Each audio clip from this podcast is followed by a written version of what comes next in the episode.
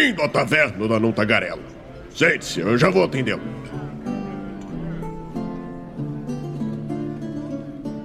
Agora sim, estamos ao vivo em mais uma live aqui no Movimento RPG. Seja muito bem-vindo à nossa Twitch, sou Douglas Quadros. Muito boa noite. LF Vasques, muito boa noite aí. Quem mais tá aí no chat, galera? Já vai dando oi. Já vai dando um olá, estou aqui. A Alzita tá ali, né? Óbvios.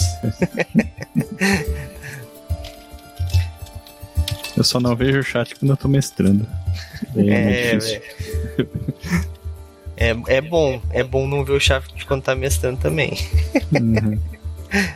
ai, ai. Ó, o Miguel tá aí, pô. O Miguel não pôde participar, mas tá aí, ó. Coitado Legal. Miguel, vai estar tá ouvindo. Miguel que foi o responsável aí pela, pela resenha, né? Ah, legal, hein? Já soube que Miguel curtiu, né? Que bom. É verdade. Miguel Miguel elogiou bastante. Inclusive, galera, já vou começar com o jabá aqui então, pra gente iniciar já com atirando para todos os lados. Galera, é, os pilares de Melkart, Melkart, falei, pronunciei correto? É, sim. Deve é. ser um, alguma coisa assim, mas eu não vou falar isso não. É ah, Melkart tá. mesmo. Beleza. é, é o livro da Ana, né, a Lúcia Meresh, que tá em financiamento coletivo ainda, tá? Pouquíssimo tempo você tem para ir lá e apoiar. Se você não apoiou ainda, ó, eu vou até mandar o link aí no chat, tá bom? Mas você tem o quê? Eu acho que uns oito, não, quatro dias, meu Deus. Não, é só até sexta-feira, até dia seis. Exatamente, galera. Então, ó, mandei o link aí no chat. Se você não apoiou ainda, apoie. Se você tá na dúvida, pô, não sei, tal, apoia. Mas, se ainda ficar na dúvida, eu vou mandar também o link da nossa resenha. A resenha do Movimento RPG tá em duas partes, tá? As duas estão juntas, então toma cuidado. A primeira parte é só a resenha, a opinião do próprio Miguel sobre, né, os, o livro, né, os contos, na verdade, né, e depois ela entra na Quimera de Aventuras, que é a nossa, né, o nosso produto, vamos dizer assim, nosso projeto aí, que a gente vai, a gente, eu já descrevi algumas vezes, mas basicamente nós pegamos obras e transformamos em plots, em tramas para RPG, né? Então, a parte da Quimera, que você vai ver ali, a grande, Quimera de Aventuras para baixo, contém spoilers, tá? Tá, inclusive tá em negrito, alerta de spoilers. Então não lê dali para baixo, se você não leu o livro ainda, tá? Se você já leu o livro, vai lá. Inclusive, se você tem outras ideias, manda nos comentários. Mas a parte da resenha, ela tá bem separada ali em cima e tá sem spoilers, você pode ler, você pode ver a opinião do Miguel, você pode dizer a sua opinião também no chat, sempre muito legal. Então, galera, eu deixei o link aí também tanto do Catarse para vocês apoiarem, quanto da Quimera aí para vocês lerem a resenha, tá bom? Uh, também queria avisar para todos aí que hoje, né? Hoje nós vamos ter o nosso o nosso concurso dos patronos aí no final deste podcast. Então fiquem até o final, os patronos que estão esperando aí para saber quem vai ganhar um Shadowrun Sexto Mundo, entre outras coisas aí. Fiquem até o final, tá bom? Uh, e se você não está entendendo muito bem que, que a gente está fazendo aqui, né? Falando de narrando no mundo antigo, né? O que, que, que, é mundo antigo? Que cenário é esse? Bom, esse cenário chama Planeta Terra. que tem uma história um pouquinho grande, né? Que uns bilhões de anos aí, que nós utilizamos muito superficialmente. Maioria da galera, Raul, acho que a gente pode dizer que joga D&D, né? É, eu acho que sim. Maioria. Dá pra dizer aí, sei lá, uns 50% para mais, talvez. É, para mais, provavelmente. E porque além de D&D, tem os seus filhos, né? Pathfinder, vários cenários de Savage World, entre outros aí, que a gente vai falar. E a maioria desses RPGs jogam em que época? Idade medieval. Época medieval, tanto baixa ou alta, ou etc. É nessa época que o pessoal joga por causa que tem os cavaleiros, tem toda a, a questão da indumentária, né? Poucos cenários usam o mundo antigo. Mas ele é muito rico. E é por isso que nós, né, resolvemos, em parceria com a Ana, falar sobre isso. A Ana já me explicou, Douglas, eu não entendo nada de RPG, mas ela tava mentindo para mim, porque ela já falou, não falou de, de toreador, falou outras coisas aí, então ela entende uma boa coisa sim. Brincadeira. Mas Ana, te apresenta para quem não te conhece ainda. Eu já, já não é a primeira vez que participa aqui, mas ainda assim é. te apresenta aí pra é. galera te conhecer. Também fala, se quiser falar um pouquinho sobre o livro, antes de nós uhum. entrarmos a fundo no, no tema, pode começar tá também. Certo. Bom, então, pessoal, boa noite. Eu sou Ana Lúcia Merege, sou escritora, moro aqui em Niterói, Rio de Janeiro. Trabalho na Biblioteca Nacional, sou bibliotecária lá. E também sou escritora e organizadora de coletâneas. Eu publico pela editora Draco, de São Paulo. O livro que as pessoas devem conhecer mais é O Castelo das Águias, que é um livro ambientado num cenário é, parecido, mais parecido com o cenário medieval, embora agregue outras referências, né? É, eu também sou organizadora de coletâneas como Magos, Medieval, Excalibur, Duendes, né? E também sou autora do livro Os Contos de Fadas, que é pela editora Nova Alexandria, que é um livro, um ensaio, né? Um livro de não ficção. E uma coisa que sempre me fascinou foi o mundo antigo, desde pequena, assim, que eu gosto muito, adoro mitologia de vários povos, adoro comparar mitologias, trabalhar com, com o simbolismo, né, das, das, mitologias, as histórias que vêm daí. Eu acho que é, o mundo antigo, a mitologia, né, os épicos antigos, não só os mitos, mas também os épicos, os poemas, né, as canções antigas e tudo, é, elas são assim a, como se fossem eh, os antepassados né, da literatura, de toda a literatura, na verdade, mas principalmente da literatura de fantasia. A literatura de fantasia é realmente a herdeira direta desse universo mítico, desse universo épico, das histórias dos heróis, dos monstros, das criaturas fantásticas, né, que a gente tem. É, lógico que a gente tem várias outras, né, no Oriente, né, no Oriente mais distante, na África, né, que contribuíram, inclusive, né, muitas delas, houve muitas mesclas, houve muitos períodos em que as, várias civilizações se encontraram em várias épocas, mas a gente está mais é, familiarizado com o mundo clássico, né, e com alguns, algumas, algumas outras mitologias da Europa, né, muitas pessoas gostam de mitologia nórdica, por exemplo, né, já é menos comum aqui pessoas que conheçam a indiana, por exemplo, né, agora tem muita gente já conhecendo chinesa, coreana, japonesa, por conta de, de novas é, novos produtos culturais que estão surgindo, que as pessoas estão gostando. Mas assim, eu criança era fascinada realmente mais era pela mitologia grega, né? E aí eu tive a oportunidade de voltar a trabalhar com isso recentemente, escrevendo histórias sobre um fenício. É, eu tive um, um, avô que era filho de libanês, ele tinha muito orgulho, né, do, do Líbano, da, das histórias de, de árabes e tudo mais, assim. É, e aí ele falava que os nossos antepassados, né, os primeiros a viver no Líbano eram os fenícios, que eram grandes navegadores, né, que criaram um alfabeto que passou para os gregos. Então ele criou toda essa mítica assim na minha cabeça. E eu pus na cabeça que um dia eu iria escrever sobre um capitão de navio fenício. E aí essa oportunidade surgiu. Depois que eu escrevi o primeiro conto, comecei a escrever outras histórias. Nas histórias ele viaja no tempo sempre dentro do mundo antigo, então ele vai parar.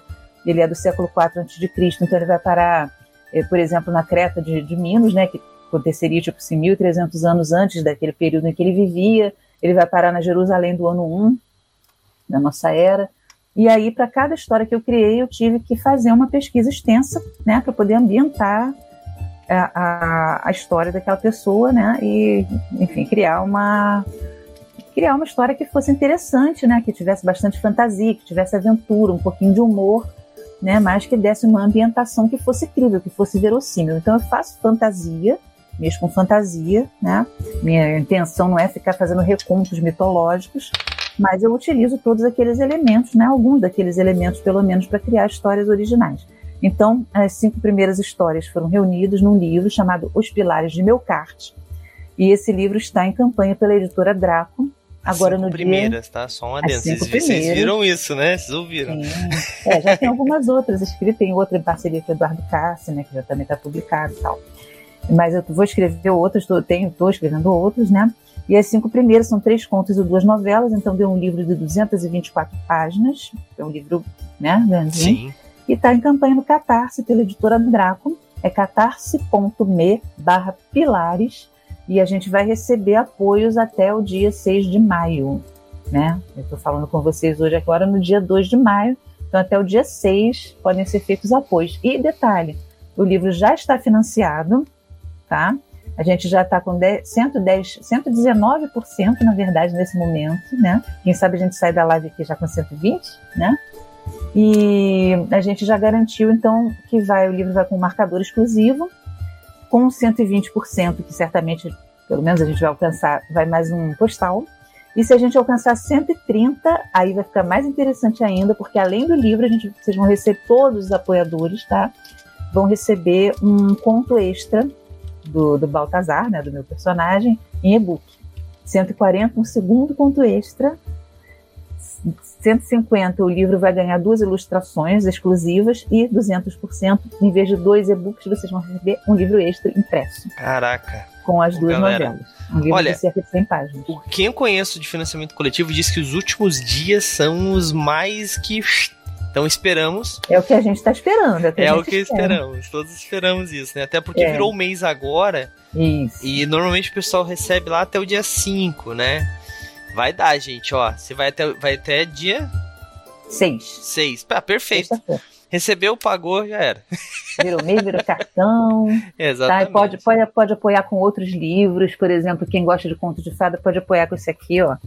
Contos de fadas sombrios, tá? São seis contos originais, inspirados em contos de fada. Tem conto dos Carnistares, da Carol Mancini, Diego Guerra, Alana de Lene, é, Liege Toledo e eu. Somos seis autores, tá? Trabalhando com vários contos de fadas aqui, histórias som- de fantasia sombria. Também pode fazer o apoio com o Caçador, que também é uma história baseada em contos de fadas, tá? Ou com esse aqui que venceu o prêmio Aberst de literatura juvenil, embora ele não seja tão juvenil, ele é mais para jovem adulto e adulto, que é Jack London e a criatura de Salmon Pond. Aqui a gente tem o escritor Jack London, quando era jovem, é, assim, numa história que a gente criou para quando ele viveu, realmente viveu no Klondike, né? Então tem lobisomens, tem uma história assim bem de. Ô, ô, Douglas, anota o nome dessa galera aí do- dos contos do livro. Contos sombrios? tá anotando, tá anotando já. Tô, É, só dá uma aqui. olhadinha lá na campanha do Catarse Pilares, catarse.me barra Pilares, aí vocês vão lá nesse apoio e o livro tá lá descrito. Tá? Sim, Ou qualquer sim, coisa, joga lá Contos de Fadas Sombrios Draco, Sim, que aí vem a galera toda com que contos trabalharam. sim, Tá, show E tá bem bacana, tá valendo a pena. Tem as coletâneas também, Bastante coletânea coisa. medieval, né? Excalibur, que estão por uns precinhos muito bons. Aproveitem e já comprem o pack completo, né, galera? Compra Por o pack completo de, pô, olha, coletânea, cara. Magos Medieval, Duendes, Excalibur, você tem aí 1.200 páginas de 44 autores de fantasia nacional. Depois ainda vem a Contos de Fadas Sombrios e vem a coletânea de quadrinhos Babalon. E mais os Pilares de. Pô, Olha aí, É um pacotão, com com certeza. grátis. Imagina. Bom, vai ter leitura para o ano todo, ou pelo menos É. para os próximos três meses. É. Conhecendo essa galera aí, engole os livros, né? Bom, Devorador de livros. mas vamos lá, vamos começar a falar então. Mundo antigo. Até, até foi uma coisa muito interessante que a Ana falou aqui, enquanto ela estava falando do livro dela. A gente estuda muito, muito né, forte, tá? Mas a gente estuda, estudava, pelo menos na minha época, muito mais da Grécia, né? Eu estudei muito É. mais da Grécia e também sempre, sempre me fascinou mais a Grécia. Eu acho que por causa, eu não sei se as outras, a gente chegava pouco material pra gente, mas parece que a Grécia ela tem um- uma mitologia mais bem definida, né? Mais bem construída, vamos dizer assim. Tem um o- o que nós chamamos no D&D da, da hierarquia de divindades, né? E tudo mais. Talvez também muito foi o trabalho que a própria Grécia fez pra isso, porque a gente sabe que cada polis, né, cada, cada cidadezinha tinha sua própria, né, o seu próprio Zeus, o seu próprio Hércules, o seu próprio e assim vai indo, né? E- Então, E tem também o Cavaleiro Zodíaco e Xena Princesa Guerreira. É né? verdade. Que, Querendo ou não. É, não, mas essas coisas elas são fundamentais, esses produtos assim, são Sim. fundamentais para recriar essas histórias, para tornar essas histórias? E trazer, popularizam, né? pra- popularizar, exatamente. enquanto O, o Hércules da Disney também. o Hércules da Disney, o É. Hércules, Hércules mesmo, que era da China. Tinha... Então, É, a- a- acho que essa mitologia, a, a grega, ela foi um pouco mais. ela foi um pouco mais explorada, assim, né? Enquanto as outras a gente tem muito pouco, né? E, e esse mundo antigo, né? A gente nem. Tem, tem Egito, tem, tem um monte de coisa. Até falou dos fenícios. O que, que eu sei sobre os fenícios? Que eles eram bons Uhum. navegadores. É, Só. basicamente quem sabe isso dos fenícios é, é alguma coisa, porque tem gente que. Fenício? O que, é isso, né? Tudo que eu sei dos fenícios é isso. Se resume a. Ah, eles eram bons navegadores. Eles eram bons navegadores. Vendiam púrpura. É. E- então, assim, é, a gente conhece muito pouco, e quando a gente, mesmo na Grécia, que a gente acha que a gente conhece bastante, por causa, sei lá, Esparta, ou qualquer outra coisa que você tenha assistido aí, cara, é, é, é 300 de Esparta, ou Spartacus, ou sei lá, qualquer outra, outro filme, né, dessa época, é, é, é muito diferente. sabe? Do que realmente é, do, do que, que é o histórico. E quando a gente tá jogando RPG, por mais que a gente tá jogando fantasia, né? Não é um negócio histórico realmente, a não ser que você esteja jogando, sei lá, GURPS, né, Raul? Ou algum outro cenário um pouco mais realista. A gente, por mais que a gente vai usar uma hidra, a gente vai usar um, né, um, uma criatura mitológica realmente, uma sereia, etc é, é legal a gente descrever esses lugares, como é que era a vida da cidade, dessa é. população, como é que eles viviam, o que, que eles comiam, como é que eles se locomoviam, né? Tipo, porque uhum. se tu uhum. parar pra pensar, muita gente pensa assim, pô, Grécia era tão distante assim de Roma, que era tão distante assim do Egito. Não, a Europa é, é, desse tamanho, brother. Então, assim, eles tudo se comunicavam, eles tudo, né, tinham. É... aquilo circulava que era uma maravilha. Você tinha gente da, de várias cidades da Grécia confluindo para um lugar para conhecer alguma coisa. Romanos faziam viagens de turismo. Eles ouviam falar que um lugar era interessante, até pelas ruínas que tinha lá, de Sim. povos mais antigos, e eles iam lá. Tem um livro chamado Férias Pagãs, que ele conta isso, ele conta que os romanos antigos já diz que eles contavam nas histórias assim, fui visitar as ruínas de não sei onde. Pois é. Né? E, e, quando a gente joga, assim, o período medieval a gente conhece bastante porque tem muita coisa documentada, principalmente pela igreja, né? A gente pode é. dizer que, que, tem realmente, é fácil de encontrar. Discovery Channel tem, sei lá, 42 mil ah. documentários que falam sobre como era a vida na Idade Média, né? É, mas ainda assim tem uma distância bem grande assim entre o, o que era a Idade Média e como é, a gente retrata os jogos de fantasia. Claro, também, né? claro. Até porque, assim, também tem uma. É também importante, já que a gente tá falando aqui de narrando, né, em períodos históricos. Uhum. É muito importante também, agora você não vou, você, você, não vou ser cuzão, talvez eu vou ser, não, não sei. É porque assim, tem muita gente que leva isso pro lado idiota. Porque assim, ah não, então vai nas minhas mesas as mulheres não vão ter voz, nas minhas mesas as mulheres vão ser estupradas quando perdem uma batalha. Não, gente, não precisa ser isso. Você não precisa. A gente tá jogando fantasia. Se eu posso lançar uma bola de fogo, as mulheres podem ter tanto direito à voz.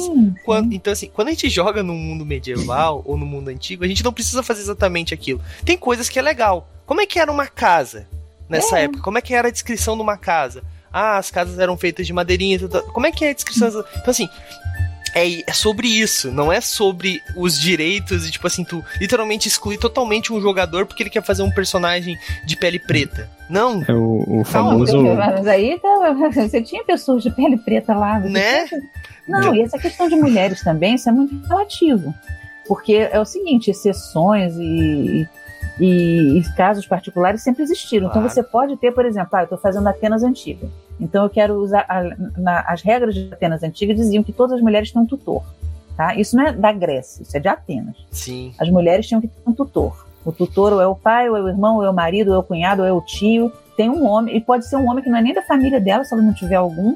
É o cara que administra os bens dela, entendeu? A mulher não pode administrar os próprios bens. Tem um, um homem que fala para ela.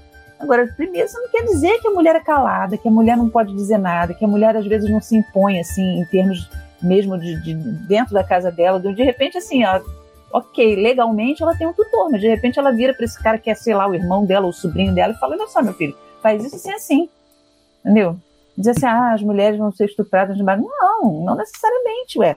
Uhum. Você, você pode saber que uma, uma coisa eventualmente existiu e você não adotar aquilo. Exatamente sabe? Isso é muito importante, porque assim, tem muita gente, a gente costuma falar isso bastante aqui, né, Raul? Mas tem muita gente que usa o RPG e esses contextos históricos para ser cuzão.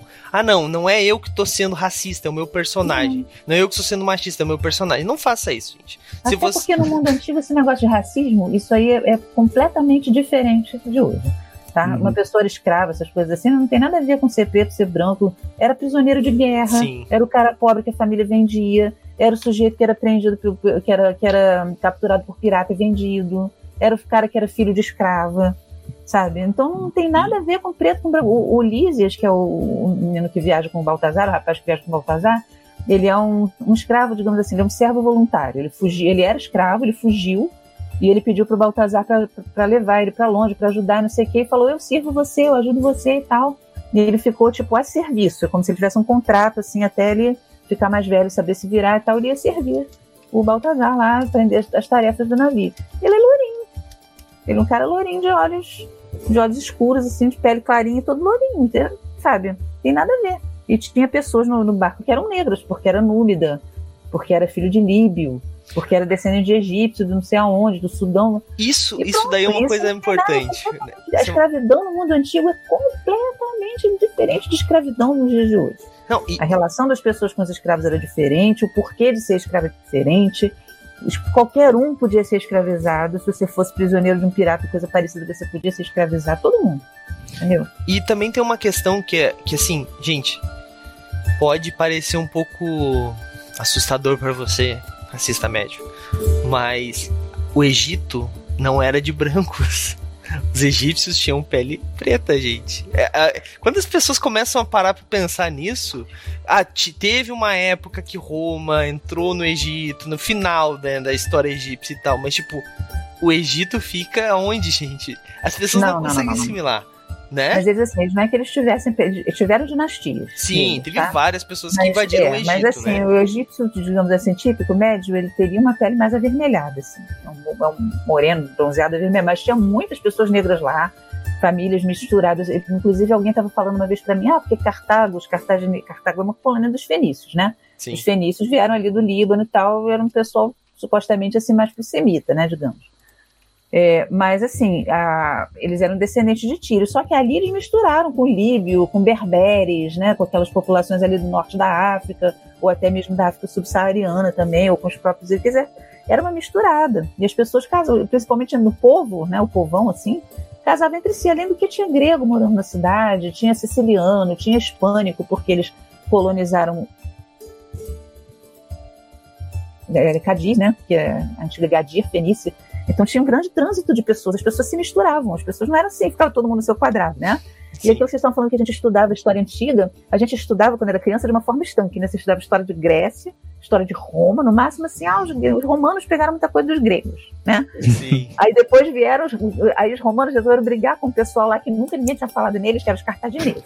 Aí teve as guerras púnicas, aí os cartagineses só aparecem para morrer.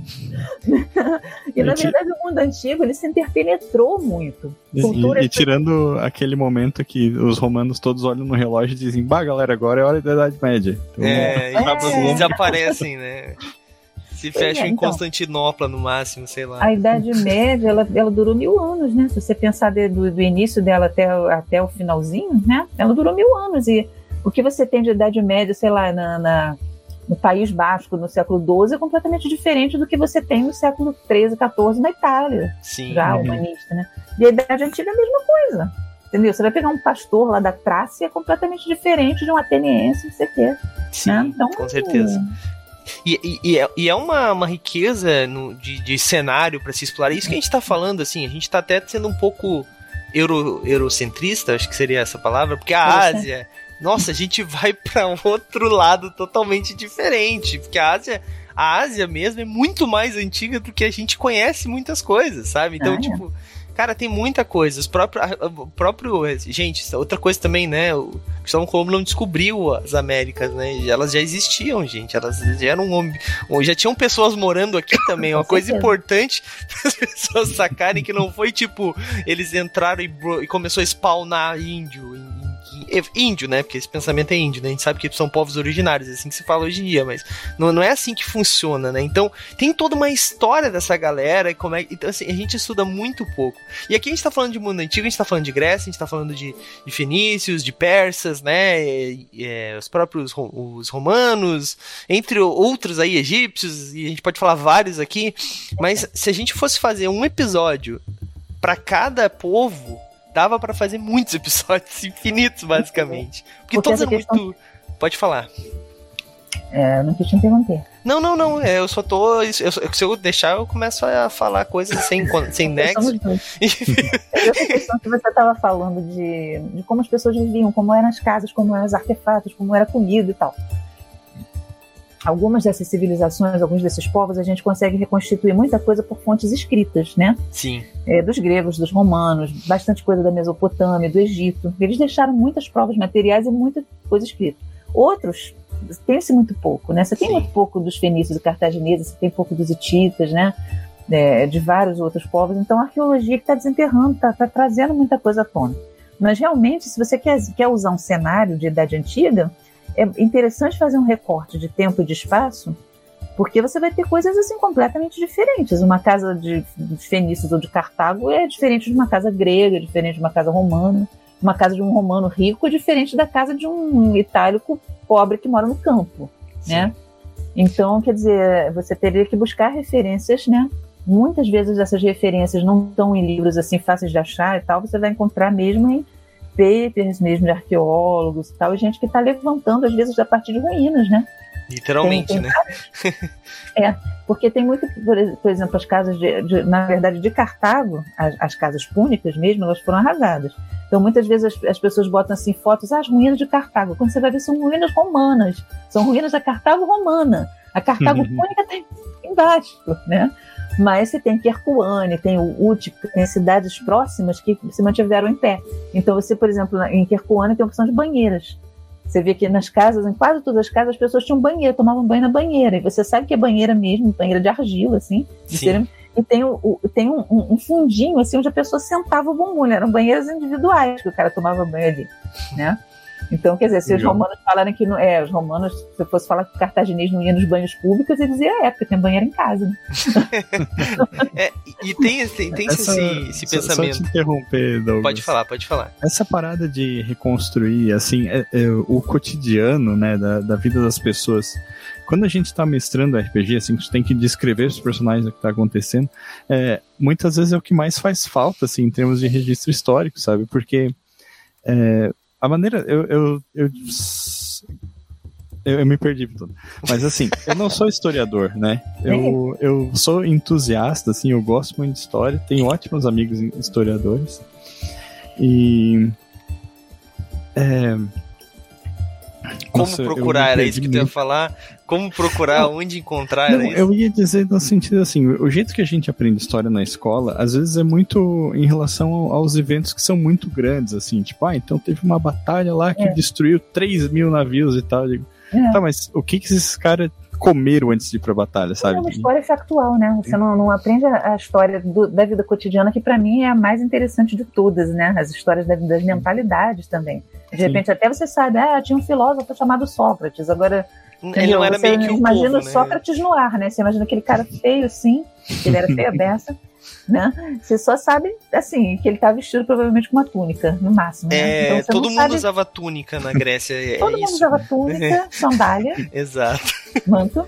É, eu né? tentei trazer um pouquinho dessa coisa do cotidiano. É, nada a ver com antiguidade, mas eu, eu mestrei uma campanha de cult aqui que se passava na, no final da Alemanha Oriental e depois na Alemanha reunificada, né? Reunificado. Uhum. E então, tipo, o, o Douglas tinha um personagem que eu lembro que teve um diálogo entre o personagem do Douglas e a mãe dele, assim, dizendo, pá, não, não tem mais o, o biscoito que tu comia, sabe? Porque é, teve, na reunificação da Alemanha teve essa mudança, assim, do, tem um filme da, da maneira isso, como as né? coisas. O Adeus Lenin, ele mostra bem isso. Né? E... Qual? Adeus Lenin. Sim, sim. Eu, eu, assisti vários filmes, assim, eu tava me preparando para mestrar, inclusive. Alguns indicados por amigos meus da, da história, né? É, então, justamente antes, era o que a gente estava conversando até né, antes da, da, gente entrar no ar, uhum. que eu, uhum. quando eu morei em Portugal, conheci uma pessoa do Tadjiquistão. O Tadjiquistão era um lugar assim que você mal ouve falar, você não tem nem ideia de como é. Ele é próximo à China e o pessoal tem origem persa, né? Eles são descendentes de persa, não sei o quê. Mas ela vivia num Tadjiquistão sob o regime soviético. Uhum. Então, muitas coisas ali tinham em comum. A universidade onde estudava, a língua que falava, o tipo de sistema de saúde que você tinha no país e tal, seguia tudo modelo soviético, claro que com a variação da cultura deles, né? É diferente uhum. do, do soviético de Moscou, né? Lógico. É. A própria e, Rússia mesmo é imensa. É. E assim, isso são coisas que são próximas a gente, assim, né? Tipo, pô, foi coisa de 40, 50 anos atrás, sabe? Né? Hum. Mas, mas ainda assim, o Raul teve que fazer um trabalho grande de pesquisa, né? Porque a gente não tem claro. muita informação disso, né? Tá certo, eu também não tô querendo que a gente ligue a televisão e esteja passando tudo que aconteceu, que nós descobrimos na história hoje, né? Também exige uhum. que a pessoa vá atrás e procure, né? Talvez seja até interessante um dia a gente fazer, né? Onde como, como procurar por, por, por coisas históricas para você é, basear o seu RPG, né? E eu até botei, é, só para fechar aqui, Raul, eu, eu até coloquei no, no, nas categorias desse podcast aqui que nós estamos falando, é, criação de mundos. Porque assim. Isso, era isso que eu ia chegar. Quando a gente tá criando um cenário de RPG, né? Às vezes até pegando uma parte do cenário e jogando no outro no cenário, como a gente costuma fazer, mistura de cenários, né, Mas quando a gente tá criando um cenário, principalmente, é muito legal tu ter essas bases de como é que eram as coisas para te criar tuas próprias sociedades, né? Até às vezes para fazer uma coisa totalmente disruptiva, é bom tu saber o que, que já aconteceu. Porque tu pensa, nossa, eu sou disruptivão. E daí, quando vai ver, tipo, sei lá, tinha 42 sociedades igualzinhas na Idade Antiga, sabe? Ou, sei lá, no meio da Rússia. Ou... E daí, quando tu vê, tu pensa assim, nossa, eu só sou mais um, sabe? Tipo, não foi nada original. então é importante também fazer essas pesquisas pra gente começar a criar coisas realmente originais ou até mesmo coisas que já aconteceram. Vou dar um exemplo famoso aqui. Tormenta tem o seu lado, né, meio que grego, né, com, com, por causa dos minotauros e tal. Eles pegaram somente uma, uma fração, daí botaram a sociedade dos minotauros como se fosse a própria Grécia em si, né? Tem toda essa, essa, essa cultura lá dentro, né? Dentro de um cenário que não é nada a ver com o planeta Terra. Então, cara, é muito legal isso. Assim, as pessoas. Primeiro que as pessoas têm o reconhecimento e as pessoas podem pesquisar como fazer os personagens lá. Tu não precisa escrever muita coisa, porque essas informações já existem no nosso mundo, sabe? Então tu traz o mundo real para o mundo fantástico, e isso é muito legal também, no meu ponto de vista, pelo menos, né? Você ia falar alguma coisa, Ana, sobre essa questão de criação de mundos? Não, pois é. Então, quando você. É, assim, a ideia de você criar um cenário de RPG, mesmo que você esteja falando do mundo real, e o que eu falei, você vai criar um recorte, você vai criar um recorte temporal, você vai criar um recorte local, né? Então, é assim, ah, mundo antigo, mas aí você vai pensar, você quer um mundo antigo onde a pessoa circule onde, por exemplo, você tem uma magia, assim, a pessoa consiga se deslocar, ou tem um artefato, como tem no, no, nos personagens do meu livro, que eles podem ir para vários lugares do mundo antigo. Isso é uma coisa. Agora, se você quer, tipo, ah, eu vou fazer um que ele vai, vai se passar no momento da guerra entre Esparta e Atenas, né? Então, as pessoas vão estar dentro daquele período histórico ali, e aí você vai criar classes ali que sejam, tipo, que, que tipo de guerreiros lutavam né, do lado do, do, dos gregos? Que tipo de guerreiro, que cidades estavam estavam é, eram aliadas dos gregos, do, do, desculpa, dos gregos? Que cidades eram aliadas de Esparta? Que cidades eram aliadas de Atenas? Com quem mais? Que quais eram as cidades envolvidas naquilo? E quais eram os, os outros povos eventualmente envolvidos naquilo? E aí você vai ver, né? Eventualmente as classes que vai ter, você vai ter são as classes que havia na época de guerreiros. Você pode talvez ter também sacerdotes, você pode ter políticos, né? Você pode querer colocar raças mágicas, sei lá, tem uma raça de faunos que mora. Assim, se você for no bosque da Arcade, você tem uma raça de faunos, e de repente os faunos lutam de determinada forma, e tem determinada magia. Então, você conhecer um pouco daquele período, você conseguir imaginar como é que as pessoas vestiam, o que, que as pessoas usavam, que tipo de arma elas tinham, né? Eu acho que é interessante isso. Você cria toda uma coisa nova, né? Pra, pra... Quer dizer, é uma coisa antiga, né? Mas quando você traz para um cenário de, de, RPG, né, você sai da ideia de ah, usava uma espada, uma espada curta, uma espada longa. Você chama a espada pelo nome que ela tinha, né? Sim. Você é, pensa em como era a organização do exército. Isso é uma coisa muito importante. Assim, o tipo eu... de magia. Eu estudei, tenho um livro chamado que é Magia no Mundo Grego Antigo. Está meio longe aqui, mas enfim, é da Madras Editora.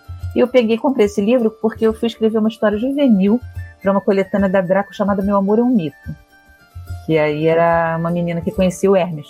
Sim. E aí eu quis colocar alguma. Assim, eu queria colocar magia ali, mas eu queria colocar um tipo de magia que tivesse no mundo grego antigo. E depois eu usei de novo isso, que é, né, o que, as pessoas que as pessoas faziam né, na Idade Antiga, elas usavam, elas primeiro que eram extremamente supersticiosas, né? Os deuses moram entre nós. Então, Sim. Então, por exemplo, uma mulher de Cartago vai dar à luz e, olha, faziam orações, chamava sacerdote, queimava incenso, botava tinha, tinha umas, umas figurinhas específicas assim de barro que colocava em volta da mulher, é, representando pombas e outros animais assim que eles achavam que ajudava na fertilidade. Aí escreviam fórmulas e que fazia isso. Quer dizer, tinha toda uma, uma, uma super marinheiro. Marinheiro tinha uma opção de gêniozinhos, assim, uma opção de imagenzinhas que eles levavam a bordo. Eles faziam um determinado tipo de oração.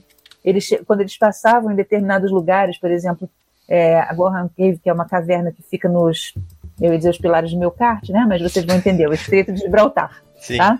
Os pilares do meu kart são o Estreito de Gibraltar. Então tem uma caverna ali chamada Gohan Cave. O pessoal, quando passava ali, eles paravam um barco e eles faziam muitas oferendas de navalhas e pouquinhos de barba, de cabelo, né? Porque eles consideravam que isso é, um, é, um, é, uma purificação que você faz quando você raspa o rosto, corta um pedacinho do rosto. Então tá, tá cheio daquelas oferendas de marinheiros ali. Tinha marinheiro assim que achava que tinha um augúrio, passou um pássaro, um abutre no céu, eu já não saio de barco hoje porque não vai dar certo. Né? Extremamente.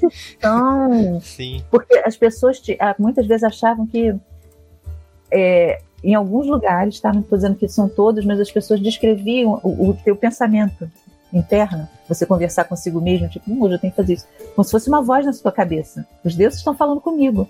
Eu falo com os deuses e eles ouvem, ouvem a minha voz, né? Na Sim, verdade, são suas próprias reflexões ou conjecturas, mas as pessoas não entendiam dessa forma. Elas entendiam como se elas estivessem sendo meio que inspiradas, né? E toda essa parte de augúrios, essa parte de oráculo, essa parte de né, a, a, superstição, o malefício, assim, você escreve uma, uma fórmula assim para causar mal para alguém ou para te dar sorte. Então, todo, todo o estudo de tudo isso, eu acho que é muito mais interessante para você criar magias ou criar é, escolas de magia, né? escolas pitagóricas, de repente, Sim. os mistérios de Eleusis, as Mênadas, que são aquelas ligadas a Dionisos, que eventualmente saem né, é, pegando as pessoas e tal, enfurecidas assim.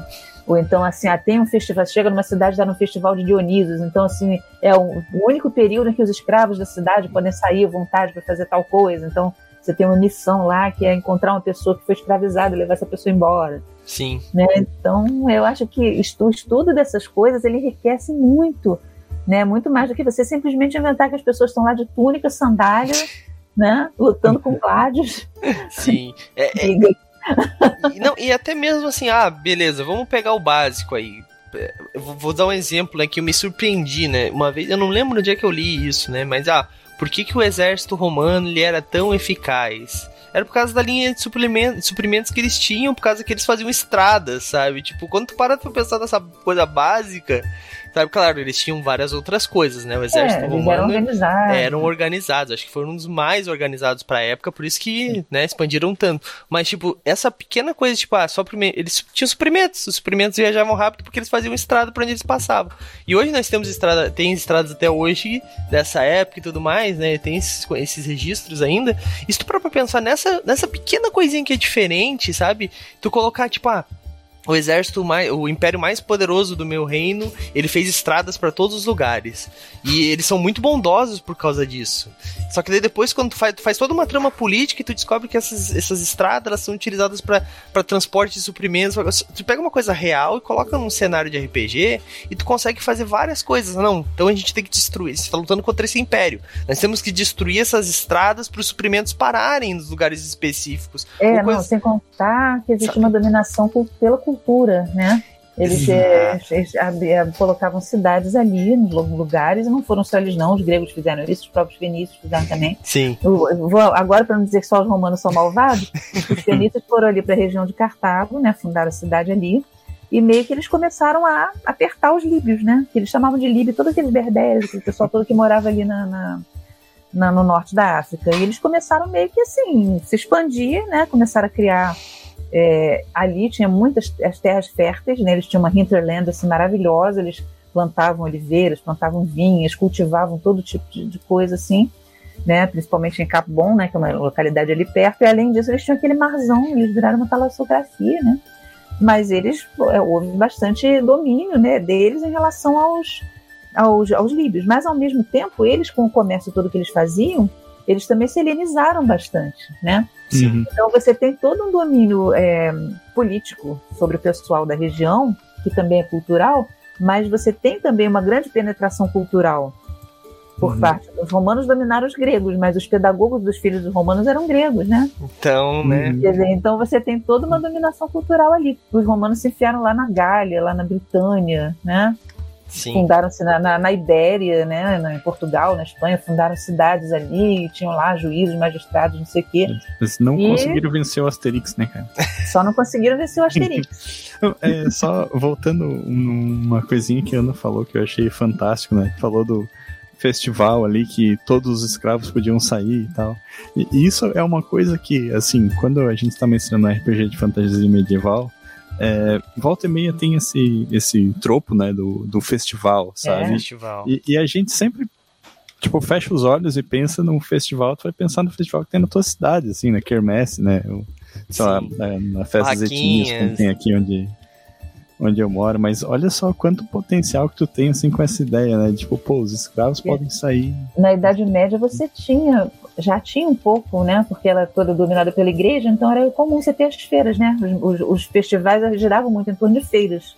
Uhum. Feiras de primavera, então as, as pessoas iam vender os produtos, aí tinha vinham artistas para a cidade, saltimbanco, fazia aquela, faziam coisas assim.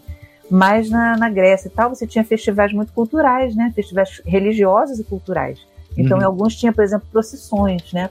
Em Tiro mesmo, na, entre os fenícios, a procissão de Melcarte, que era por volta de fevereiro, é, o pessoal só, ia, só iam tírios. Pessoas estrangeiras que moravam na cidade não podiam participar. E eles levavam num andor a figura de Melcarte até o mar, né? Para fazer as homenagens a Melcarte e tudo mais nas Dionísias, né, que, que, aconteciam em Atenas, mas também aconteciam em outras polis, né, e depois as rurais que aconteciam na Magna Grécia, né, Sicília, coisas assim, você tinha dias de festival, você tinha toda uma sequência, e isso tem no meu livro Os Pilares de Meu Carto, tem uma, uma novela que se passa durante uma Dionísia em Meligúnios, que é o nome antigo da ilha de Lípare, né, que fica no Estreito de Messina, que é a Magna Grécia. Então você coloca tudo lá, tem no primeiro dia você tem um determinado tipo de, de, de procissão, é, tem o festival de tirambos, que as pessoas falando de disparates, as pessoas andam na rua vestidas de fauno, vestidas de selvagem, cantando, dançando e tal. E quando chega no, no, final, você tem o festival de comédias, que são várias comédias, não sei o quê, eles competem. Então, quer dizer, tem toda uma cultura e toda uma mentalidade que está por trás dessa cultura que é muito interessante a gente colocar, sabe? Não, não, não dá para ser genérico assim, ah, naquele tempo a mulher virava presa de guerra e acontecia isso e sabe? Não, não vamos embarcar nessa história de que era o patriarcado, assim, não, porque também é, existem mitos muito mais antigos que eram recriados nesses festivais e que, sabe? Tipo assim, em algumas instâncias as mulheres mandavam. As mulheres mandavam na casa, as mulheres mandavam na comida, a mulher paria, as mulheres mandavam nas escravas, e muita coisa, tá? E se você for para o Egito, por exemplo, mulher herdava, mulher podia deserdar o filho que não cuidasse dela na velhice, Entendeu? Então tinha todo, toda uma diferença aí, não é, não é tudo, tudo a mesma coisa, não. É, a galera tem essa mania de generalizar tudo, né? Isso é um problema muito sério que eu acho que a gente tem. Não dá, não. Você é... não pode generalizar, não. Nem, nem Grécia, Egito, Grécia. Você tem períodos diferentes. Nem Grécia e, e Grécia essa... dá pra generalizar. Grécia né? nem existia, né? é. Não havia Grécia. Grécia, eram cidades. Esse lance da, da, da generalização, como tu falou, assim, é, mas a, da questão do, do machismo, assim, da misoginia, eu eu escrevi um texto no, pro nosso site Movimento RPG sobre é, crônicas históricas, né? Como mestrar tendo a história como base. E, e, eu até comentei sobre isso, assim, tipo, mesmo que tu vá narrar num período onde isso seja Oi? norma, é, eu, eu. Oi? Acho que ele caiu, né? Não. Não? Eu tô aqui. Eu não tô vendo ele aqui, não. Ué, Vou dar um F5 aqui. Tenta dar um F5 aí. O Raul vai dar um F5, vamos ver se ele volta pra ti. Vamos ver se ele aparece de novo. Ele tava falando sobre um texto que é. ele fez, narrando crônicas Sim, históricas. Eu escutei, e aí, de repente, ele congelou a imagem dele e ele sumiu. Voltou? Pra mim. pra mim, não. Tenta dar um F5 tu então, Ana, ver se tu volta aí com. F5. Isso. Ah, ele voltou. Ah, voltou? Aqui. Ah, fechou. Voltou. que estranho. É como eu estava dizendo, né, eu, eu escrevi num, um artigo para o site ali sobre mestrar em períodos históricos e tal. Quando eu fiz, é, quando eu comecei essa campanha de cult na, na Alemanha comunista, né, na Alemanha Oriental. E, e eu cito isso como exemplo, assim, tipo, que mesmo que tu é, esteja usando um período onde isso seja norma, assim, onde tenha essa é, é, é esse é, esse machismo estrutural muito mais forte. É, quando tu joga RPG, tu joga justamente pro teu personagem ser o, o desvio da norma, sabe? Então, eu, eu até dei um exemplo lá, tipo, pô, cara tá mestrando lá na idade medieval, né? Ah, eu quero que minha personagem seja uma mulher que se vestiu de homem e virou um padre católico, sabe? Uma coisa totalmente fora da casinha, assim, tipo, Pô, é, é, é pra esse tipo de coisa que a gente joga RPG, sabe? Pra ver essas histórias acontecendo. E mesmo né? que nesse ponto não vá ser é, totalmente verossímil. Não. Né? Entre aspas. Tipo... Não, pode ser verossímil, talvez fosse uma coisa improvável, né? Mas, É, uma mas mulher sabe- que uma mulher que se veste de homem. Mas sabe o que, que não é verossímil também? Magia.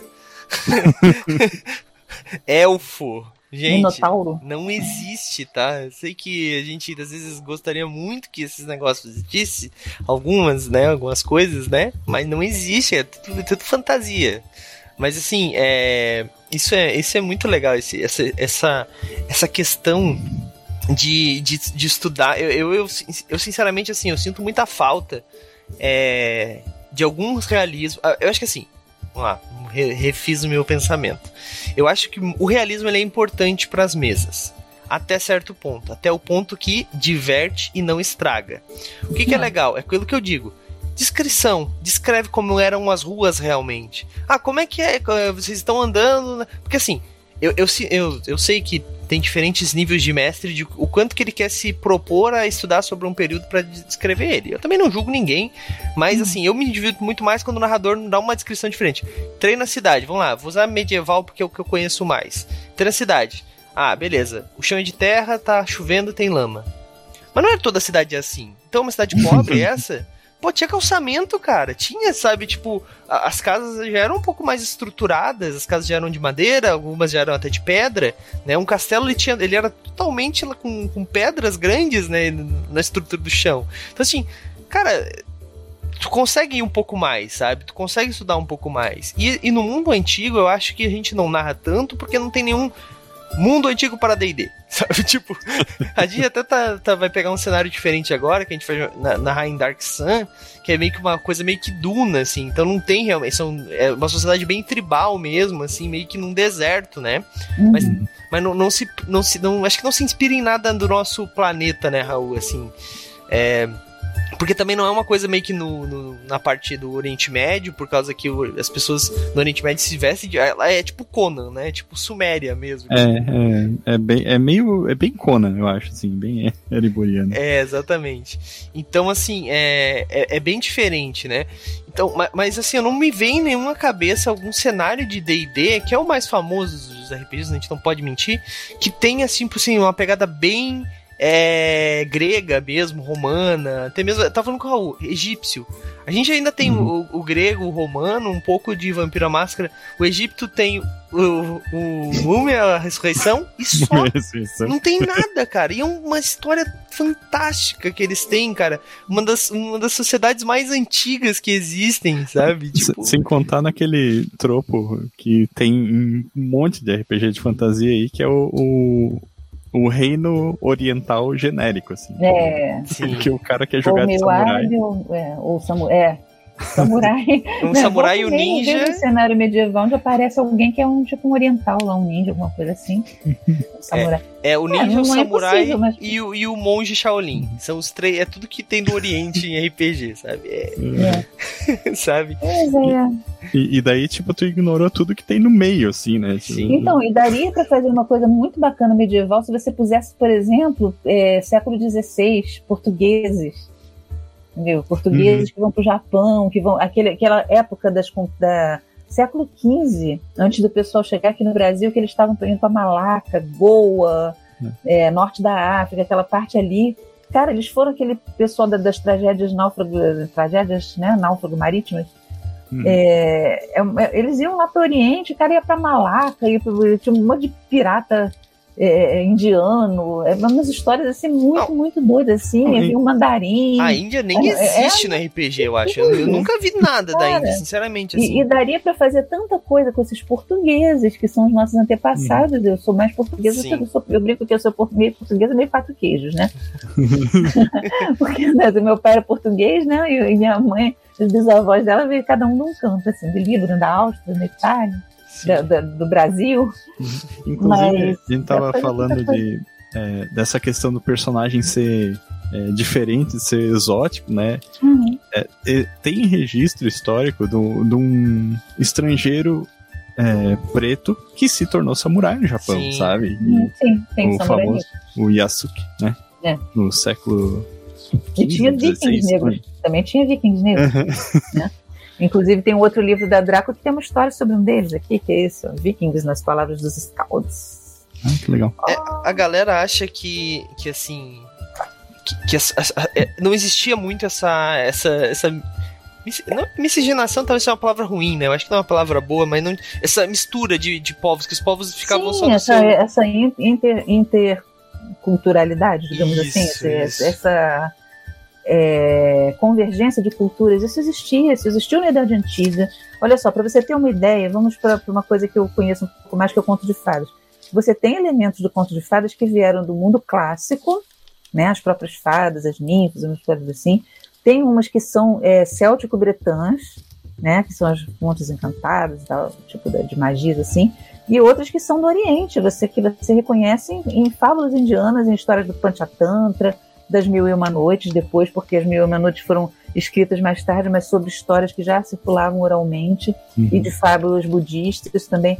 Então, é, era é, ali aquele meio europeu. Pensa, a Europa é um lugar assim que sempre foi um cadinho cultural. Vinha gente da Ásia, eles iam para lá também, né? É, é porque eu acho que a gente. A África, a Ásia, a Europa, o Velho Mundo, eles sempre tiveram muito lógico. Você não vai dizer que veio um cara da Islândia, Sim. né? O pessoal chegou na Islândia muito depois, ok. Assim, um cara que mora lá no, no meio da África, lá na selva, aquele lá só chegava eventualmente uma caravana, o cara ficava mais isolado. Ok. O cara que morava na Sibéria, está isolado. Agora, aquele pessoal ali daquela região de pega Mediterrâneo, norte de África, né, até passando aqui um pouquinho para o Oceano Atlântico, aqui de Mogador, essa coisa assim, Idade Antiga, o pessoal direto ali. Depois chegou no tempo das cruzadas, no tempo de descobrir rotas marítimas, ali na época do Marco Polo, mais gente viajando para tudo que é lado. E aí foi para a China, aí foi para o Japão, e aí misturou tudo. Sabe, as pessoas não ficavam todas. Lógico que muita gente nunca saía da sua terra. Né? A Uhum. maioria das pessoas não saía, vivia próximo ali. Mas, ele, mas muitos saíam. E as histórias também. De- Às vezes você, que é de Atenas, você só foi no máximo até Istambul, sei lá. E, Não, e daí mas- que vem. Mas dali você conheceu um cara que já veio da Hungria, dali você conheceu um cara que já veio não sei da onde. Aí vai. E, e daí que vem esse clichê do mercador que aparece cheio de coisas exóticas, né? Sim, mas é, as pessoas viajavam. Isso desde a Idade da Pedra. o- Né? Desde o Paleolítico Superior, que já tinha essas rotas de comércio. eu, Pessoas eu que até- levavam concha, levavam dente, de, Uhum. mam- pele, é, dente de mamute, levavam sílex. Eu até comentei um pouquinho com o Douglas antes da, da gente começar que eu, eu gosto muito da. Gosto, eu me interesso bastante pela, pelas civilizações da Idade do Bronze ali, né? Sim. E, e que eles têm esse nome, Idade do Bronze, porque eles usavam instrumentos de bronze, né? Só que Uhum. bronze não é uma coisa que tu tira da terra, assim, sabe? É uma Você liga. fabrica, né? É, Você feito com cobre com cobre. estanho. Isso, cobre, estra- E o estanho era só se achava em dois ou três lugares. Aí lá vão É. os fenícios viajar para as ilhas de estanho, procurar Uhum. o estanho, trazer o estanho. E- Existia esse comércio É. é, regional, assim, que passava uma região bem grande, assim, para Você pega as conseguir. rotas de comércio dos fenícios, o cara vem lá da, né, lá da terra dele, lá do Líbano, assim, vai lá para Espanha Hum. e tal. E aí a gente pensava, o cara passava, que nem caravelas antigas, né? O cara passava um mês no mar, não. Sabe? Não passava um mês no mar. O cara Uhum. de Cartago para chegar na Sicília, dois dias.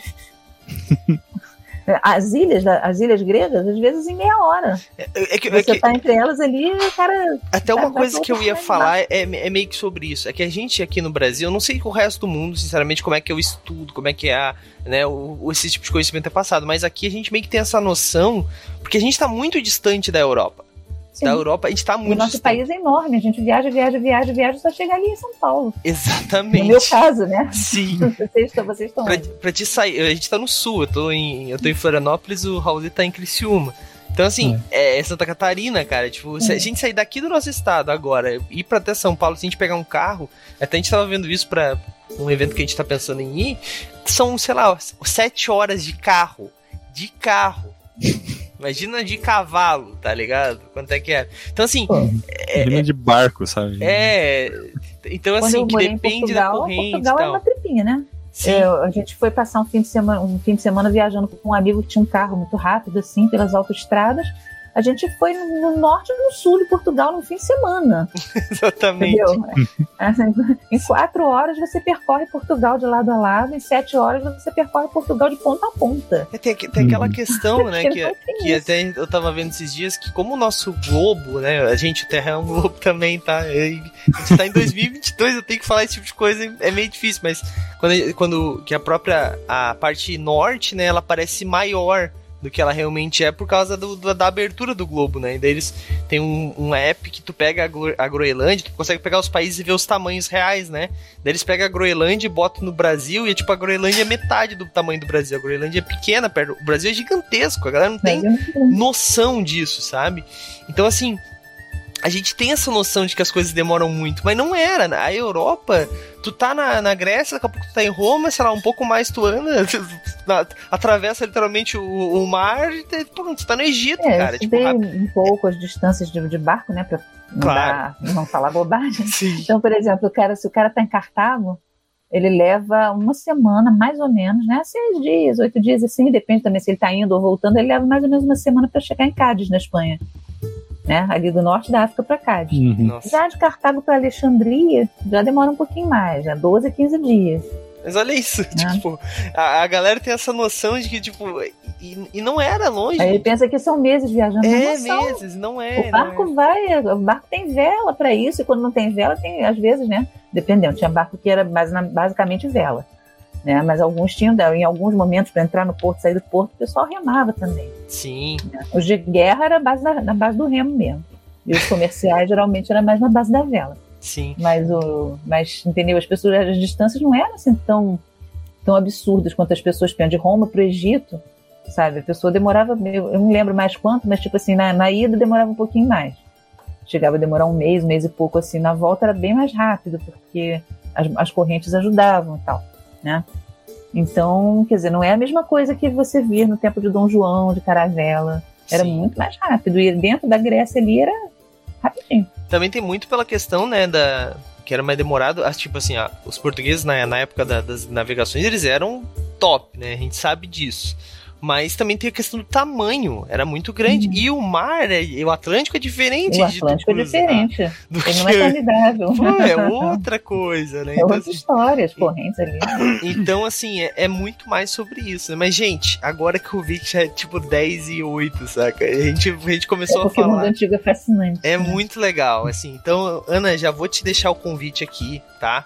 Pro, pra te voltar seja convidada quando quiser falar sobre qualquer assunto, pode voltar, mas principalmente sobre o mundo antigo. Com certeza a gente vai falar algum outro. Eu acho que a gente podia, Raul, também, Ana, é, pegar, tipo, é, cidade por cidade, a gente vai ficar o resto da nossa vida fazendo, mas assim, pegar regiões, né? Grécia, Roma. Egito, né? Dividir assim meio que mais ou menos para tentar falar um pouco mais sobre esses lugares, mas que dá para falar muita coisa, porque, bom, vocês viram, hoje a gente deixou um tema aberto e a gente foi para todos os lados e foi muito legal, todos são muito ricos, todos têm muito assunto para falar.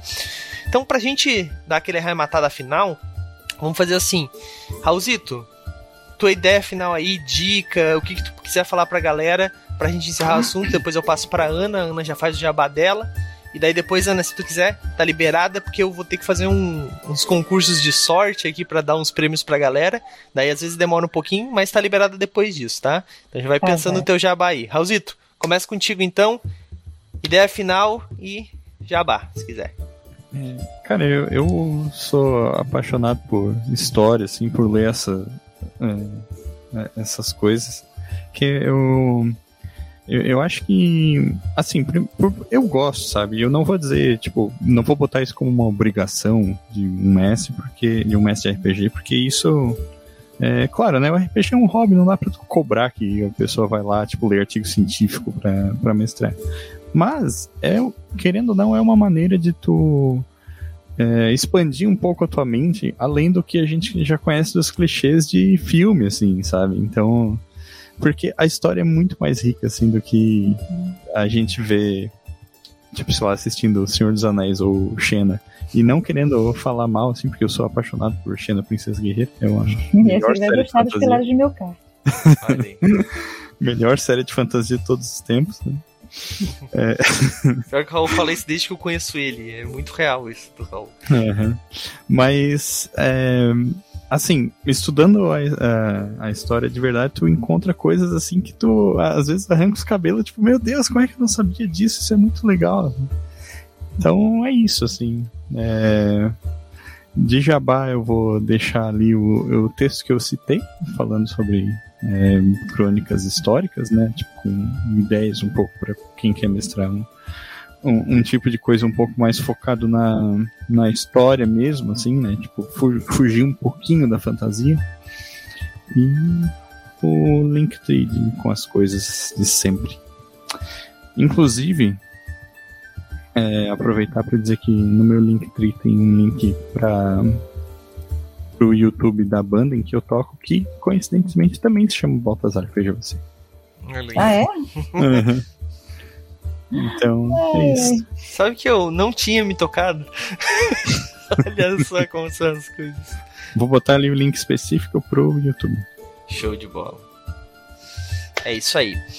É, Ana, ideia final aí pra galera, quiser dar uma dica, falar alguma coisa sobre qualquer coisa sobre histórica aí, sobre o mundo antigo, idade não, antiga. É, então, a Raul falou que é, não necessariamente o mestre vai ler artigo acadêmico e realmente, e os artigos acadêmicos, eles frequentemente eles são muito focados em um aspecto, tipo assim, é, os vasos pintados da segunda metade do século III na necrópole de Nora, na Sardenha.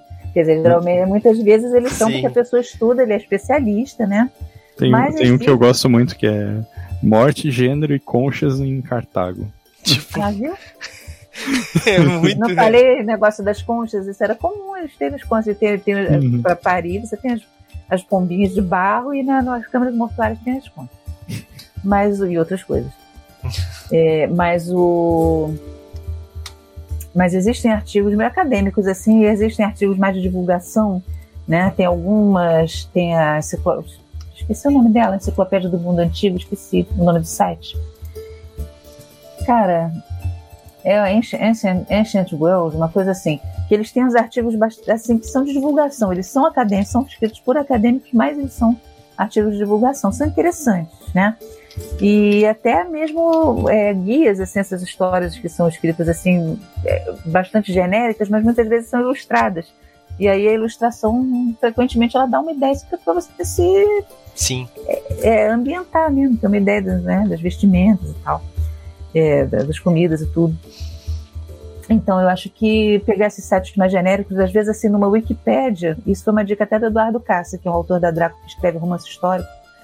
É, ele falou, às vezes, a Wikipédia ela te dá uma ideia genérica, mas embaixo ela cita muitas fontes. Sim. E ela te manda para artigos que são acadêmicos ou blogs, muitas vezes, né? Um blog de um professor que faz artigos de divulgação, o blog de um cara que estuda e escreve para grande público. Então, muitas vezes ali você tem, né?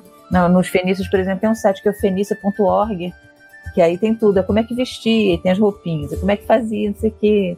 Então, eu acho que esses sites assim genéricos, para começar a dar uma ideia da ambientação, são bem interessantes, né? E outra dica que eu dou também é a pessoa é, buscar, assim, entre outros cenários, se gostar, né? Mesopotâmia. Né? Mesopotâmia é muito legal e Índia também. A Índia é fantástica sabe? Só as classes lá de sacerdotes e magos que você consegue ter, e as criaturas fantásticas que você tem na Índia, lá os nagas, os azuras, sabe? Os demônios de dez cabeças, eu acho assim, são fascinantes, é muito bom mesmo. Os deuses, é muito bom. Sim. É, enfim, deixando meu jabá, né? Eu tô no Instagram e no Twitter como Ana Merege, tudo junto. É, no Facebook como Ana Lúcia Merege, caso alguém queira. E o meu Catarse até o dia 6 de maio pode ser apoiado, Catarse dos Pilares de Meu Carte. Podem ser comprados outros livros meus também, coletâneos de contos, né, da Draco. Ou pode ser o, só o apoio do livro mesmo. Está no catarse.me barra pilares. E eu conto muito com o apoio de vocês, caso gostem desse tema. Se não der para apoiar, né? Divulga, indica para amigos, que eu sei que muita gente assim tem amigos que curtem fantasia histórica, mitologia, mitos gregos, essas coisas assim. E eu estou contando com vocês para a gente conseguir chegar pelo menos nesses 150% para ter as duas novelas extras e ter um livro mais bonito com ilustrações, né? Então é isso aí. catarse.me barra pilares. Show de bola. Eu deixei o link ali do Catarse, galera, e também do Instagram da Ana, né? Se vocês quiserem entrar em contato, verem um pouco mais de informações ali também, né? Uh, e ali imagino que vai ter as outras, vai, vai encontrar as outras redes sociais também, né, Ana? Uh, galera, hoje não tivemos muitas dúvidas, o que é ótimo, que quer dizer que a galera ficou empolgada ali escutando, isso é muito legal. Mas vocês lembram, lembrem-se sempre que vocês podem mandar as dúvidas de vocês que a gente acaba respondendo aqui, né? Agora a gente já passou bastante do nosso horário, então eu não vou pedir as dúvidas agora, mas como vocês sabem, toda segunda-feira temos o nosso podcast, tá?